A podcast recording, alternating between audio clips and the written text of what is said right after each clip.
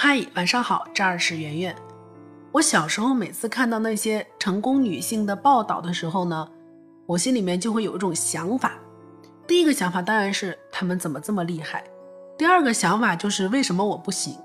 我并不是不聪明啊，起码我不觉得我自己比那些报纸上的新闻里的成功女性的智商低。我肯定也不是不勤奋，本身我上学的时候就是所有人当中。比较懂得努力学习的那一部分，那是不是因为我不像他们拥有那么多的资源？也不是，他们当中很多人也是白手起家，从零开始的。那为什么他们做到的事情，我还没有做到呢？比如说下面这几位，摩拜单车的创始人胡伟伟是一九八二年的，今年三十六岁。摩拜单车每天提供超过两千万人次骑行。我们小区门口到处都是，并且在两年之内完成了七轮融资，单笔融资超过六亿美元。好，我一辈子可能都赚不到这么多钱，刷新了单笔最高的融资记录。VIP Kid 的创始人米文娟是一九八三年的，今年三十五岁。VIP Kid 是一个一对一的教小孩的外语的一个学习软件，是阿里巴巴之后科比投资的第二家。中国创新型企业，二零一六年，也就是说前年，它的全年营收是十亿元，十亿元没有听错。年糕妈妈的创始人李丹阳今年是三十四岁，年糕妈妈是一个母婴大号，粉丝大概七百多万，头条就是偏偏十万加。它旗下有一个板块是卖东西的，叫高妈优选，一个月交易额是五千万。五千万，而且他获得了经纬中国和紫牛基金后来投的六千万的 B 轮融资。这些女性呢，年龄大多都分布在三十岁到四十岁之间，学历一般都不错。比如说，摩拜单车的创始人胡伟伟和年糕妈妈的创始人李丹阳，他们俩是校友，都是浙江大学毕业的。也有像 VIPK 的创始人米文娟这种从高中就辍学的，但是她能在创业当中一直都坚持自学。零九年的时候就考入了长江商学院，在这之前已经自学拿到了大专和本科的文凭。我仔细研究了他们的经历之后呢，得出了一点结论，希望对大家有帮助哈。摩拜单车诞生初期其实遇到了很多的困难，而且在共享单车这个赛道上有特别长的一个失败名单。有一家公司叫贝克蓝图，撑了六年，已经是行业的最高纪录了。所以，摩拜单车并不是第一家做共享单车这个生意的。胡伟伟在采访当中曾经说：“也许是无知者无畏吧，就看起来很简单，其实做起来有几千个小问题要解决。比如说，恶劣天气会影响车辆的使用，人为破坏车辆，单车成本高等等等等。”他当时决定创业的时候特别激动，就找到了自己的朋友去聊这件事情。他朋友就跟他说：“你是不是疯了？这个是个非常大的坑。”啊，摩拜单车的自行车肯定都会被全部偷光的，根本就干不下去。所有的问题都会成为绊脚石，而所有的问题都有解决的办法。这是胡伟伟对于问题的态度。当你看到一个机会的时候，你会同时看到很多问题和挑战。如果说一个机会没有任何风险的话，根本就不可能称之为机会。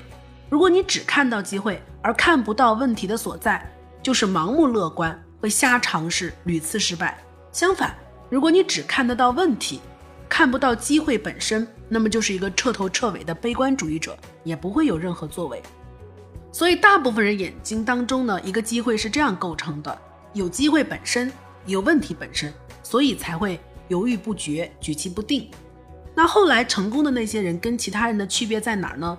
他们也看得到问题，但是区别在于他们是怎么看待问题的。共享单车这个主意肯定不是胡伟伟第一个想到的，甚至都不是他自己想到的，是别人跟他说的。那接下来是否行动的关键就在于认为面对的问题是否是可以解决的。就大家都看到问题了，但你觉得问题能解决吗？你觉得不能，你就不干了。我觉得能，我就干了。比如说单车容易被偷。所以摩拜就建立了一个信用体系，车辆不采用链条，这样就不用担心掉链子；车身都使用全铝的，就不怕生锈。可是这样的车没有工厂愿意生产。最后胡伟伟是怎么解决这个问题的呢？他自己造了一个工厂，认为问题可以解决，所以就会想方设法的去解决它，绞尽脑汁的想出路，最后问题解决了，人就成功了。VIP Kid 的创始人米文娟身上也有这种特质，他在十七岁的时候辍学了嘛，就跟着他舅舅四处闯荡。两千年的时候，他跟他舅舅到北京打拼，在南三环创立了一个英语培训班，取名叫 ABC。零九年的时候。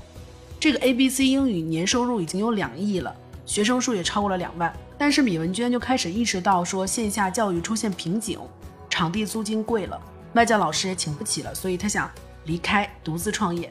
当时他父母特别反对他，认为这是背叛他舅舅，他妈差点跟他断绝关系。所以他在创建这个 VIP Kid 的初期特别艰难，他没有拿原来那个机构的一分钱，也没有带走一个人，是从零开始创业的。那最开始 VIP Kid 是找不到外教老师的，怎么找呢？米文娟每天都要花大量的时间，一封一封的发邮件去邀请老师。就这样摸索几个月之后，他们就通过美丽中国啊这些项目找到了一些老师，然后再通过现在的老师的一些人际关系网络到 Twitter、Facebook 上面继续去找。但是很多人可能也想到这个主意，但是他的行动就会被阻止在这一步。怎么去找老师呢？好，这个问题解决不了，找不到，所以就算了。想想看，我们每次做出稳定还是突破这样子选择的时候，是否有重新开始的勇气？未必有，因为新的机会会有新的问题，新的问题想想就很害怕，就很烦恼，所以倒不如躺在原来的安乐窝里面继续这么稳定的活着。所以我们就成了普通人。聪明、漂亮、智商都是天分。但是面对问题时的思维方式也是天分，这种天分决定你是否可以抓住机遇，完成人生的转折，会决定你到底活成一个稳定的普通人，还是一个不断创造奇迹的成功者。这并不是偶然。我至今想起来，我自己人生当中那几个重要的转折点，都是这种心态在起作用。比如说高中的时候学习差，不知道该怎么学，看了很多励志书之后，我突然觉得自己是可以学好的。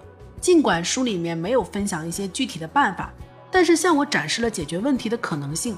我开始觉得我害怕的那些问题其实未必解决不了，所以就怀着一个很好的心态去寻找方法提高成绩。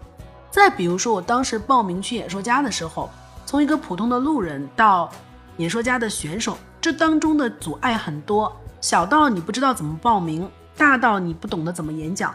所以很多人对于这个机会根本就想都不多想的，可是我觉得这些问题是可以解决的，我就开始准备报名，我就开始准备演讲，一直走到最后。这些感悟给我们的启示是这样的：就是当我们面临选择跟机会的时候呢，不要对于问题产生直觉性的恐惧，因此就放弃和逃跑，要把面临的问题一个一个的写下来，梳理清楚，然后仔细的想想有没有解决的办法。去执行这些办法，这个路就走通了。如果你大脑一团糟糕的话，会让你误认为问题很复杂。当你把所有方法都写下来的时候，你可能会发现困难问题并没有想象中的那么巨大，因此你会获得执行的信心，最终完成一次成功的行动。以上就是我给大家总结的第一点。有兴趣的话，我们再总结第二点。今天就到这儿，晚安。虽然没有天生一样的，但在地球上我们是一样的。尽管痛的、哭的、没说的。